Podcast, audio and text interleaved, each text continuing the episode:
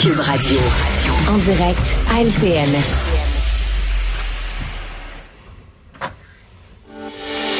L'ancienne députée de Québec solidaire, Catherine Dorion, qui euh, publie euh, son livre aujourd'hui, Les têtes brûlées.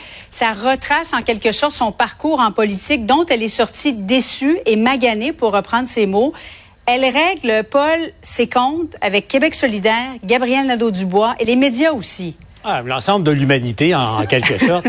Euh, bon, écoutez, l'ancienne députée rebelle se rebelle contre son, parti. Euh, elle est, euh, je disais, fidèle à, elle-même. Mais quand on regarde plus attentivement, au fond, euh, ce, qu'elle écrit et, ce qu'elle dit, je trouvais qu'à l'ajout, Yasmine Abdel-Fadel avait parfaitement résumé la situation en, en disant qu'au fond, c'est la preuve que Solidaire devient un parti mature parce que Solidaire, Québec Solidaire a maintenant sa belle-mère, comme on qualifie les anciens ou les ex qui alors, tu sais, une, belle-mère punk dans, le cas de, de Madame Dorion, mais euh, c'est, elle est, elle est euh, à son image, elle est très, très dure, pour ne pas dire vindicative, à l'égard de M. Nadeau-Dubois, qui, au fond, n'a fait que son travail, d'essayer d'amener, maintenir de la cohésion dans, dans son parti. Elle écorche Mme Dorion, elle écorche aussi Manon Massé, à peu près tout le monde. Euh, Emmanuel, pourquoi elle fait ça?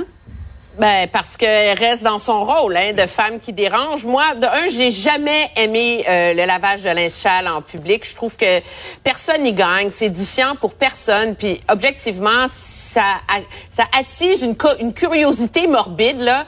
Euh, et donc je vois pas en quoi ça sert la politique. Et c'est là qu'il y a un problème dans mon esprit avec son livre, c'est les réflexions qu'elle désire susciter sur la place des députés dans un parti, le carcan de la discipline de parti, les compromis qui mènent à des compromissions quand tu fais partie d'une équipe, euh, les crises de croissance au sein de Québec solidaire et les questionnements que ça amène, tout ça c'est abordé dans son livre et tout ça, ce sont des questions pertinentes où il y a une réflexion intéressante, mais comme elle décide de rester dans la caricature d'elle-même avec des coups de gueule, euh, quitte à, avec une politique de la terre brûlée, ben finalement c'est de mm. ça qu'on parle et non pas de la réflexion qu'elle veut susciter. Donc, elle sert pas son propre propos, là. Mario, est-ce que c'est vrai qu'il y a trop d'obstacles pour changer les choses lorsqu'on passe par l'Assemblée nationale? Tu as déjà été chef de parti et hmm. député?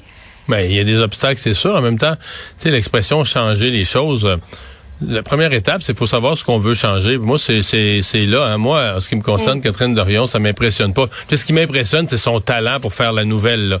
elle veut être, elle a réussi. Puis même nous, puis je m'inclus, nous, je m'inclus moi, les médias, nous manipulaient comme ça pour qu'on parle d'elle. Puis quand elle dit qu'elle est choquée contre les médias parce qu'il y en a qui l'attaquaient, elle adorait ça. Elle, elle, veut faire parler d'elle. Mais pour le reste, qu'est-ce qu'elle voulait changer dans la politique? C'est loin d'être clair pour moi. Mm-hmm. De quoi elle a été empêchée Qu'est-ce qu'elle voulait? Quel ministère? Quel service service à la population, qu'est-ce qu'elle a voulu accomplir, puis que le gros système l'a empêché? Je pourrais même pas nommer une chose, sincèrement. Fait que, tu sais, j'ai l'impression qu'à un moment donné, c'est comme, euh, on, on, en parle, on en parle, on en parle, mais on sait pas trop. Puis pour le reste, les reproches qu'a fait Québec solidaire, c'est toute la professionnalisation. Tu as un parti qui part d'un jeune parti qui se professionnalise, puis elle, elle leur reproche ça. Bon, euh, je sais pas, ça, ça, ça, ça m'impressionne peu, là. Et, et, le pire, Julie, c'est que euh, elle, a, elle a beaucoup de talent. Euh, moi, j'ai passé 17 ans de ma vie de journaliste à, à l'Assemblée nationale et un des plus grands discours que j'ai vu, euh, Mario, tu me pardonneras, mais un des plus grands discours que j'ai vu à l'Assemblée nationale, c'est Catherine Dorion qui l'a prononcé.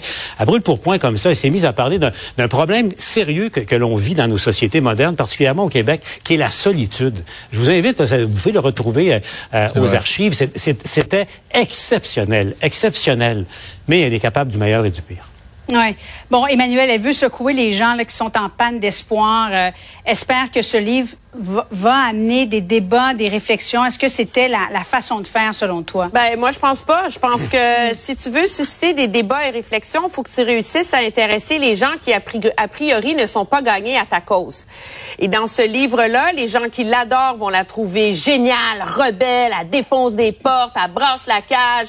Mais elle va pas, elle ne permet pas d'élargir son cercle. Et c'est ça le défi de faire des réformes dans un dans un, un environnement qui a autant de code que celui qu'est la politique. Et il y a une autre chose aussi que je pense qu'il faut mentionner, c'est que c'est tout un coup de jarnac qu'elle fait euh, aux trois femmes qui, elles, en ce moment, essaient de devenir porte-parole de Québec solidaire. On est mhm. dans le dernier droit de cette course-là. Et elle se place, elle, Catherine Dorion, au milieu de la, de la course à la succession parce que chacune de ces femmes-là, Ruba Gazal, Catherine Labrie, Émilie Lessartérien, vont être obligées de se positionner face à elle. En terminant, il y a des membres de la FAE qui ont euh, manifesté de- devant le bureau du premier ministre ce matin. Alors, nous sommes à 10 jours d'une éventuelle grève générale et limitée. Si vous étiez, par exemple, dans la peau d'un parent d'un jeune enfant, qu'est-ce que vous feriez? Est-ce qu'on prépare un plan B? Oh boy, oui. Un Vraiment, plan- Même vraiment. un plan C, Julie. Ah, un plan C? Oui. Pour la deuxième semaine de grève? Non, totalement. Ouais. Moi, j'ai- rarement vu un tel pessimisme, là. Oui, puis la dernière fois, rappelez-vous, en 2020, là, on avait signé des conventions collectives, ça allait régler le réseau de la santé, ça allait régler l'éducation, tout allait bien. On avait mis de l'argent sur la table, puis trois semaines après, tout le monde l'avait oublié. Cette fois-ci, Mme Lebel semble assez ferme dans l'idée qu'elle ne signera pas si elle ne gagne pas certains assouplissements sur le front de l'organisation du travail. Que le meilleur gagne. On est rendu là, Julie. Paul Larocque, Mario Dumont, Emmanuel Latraverse, merci. Bonne soirée à vous trois.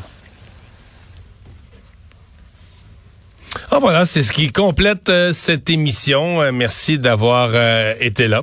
Je vous rappelle la nouvelle du jour pour nous ici à Cube Radio. C'est la fin pour Youpa. Tout de suite après les fêtes, début janvier, ça va être la fin pour Youpa. Et donc, il y aura un canal télé. Euh, on est déjà largement télédiffusé. Si vous peut-être vous voyez nos, nos, nos entrevues sur YouTube ou ailleurs, on est déjà largement en vidéo.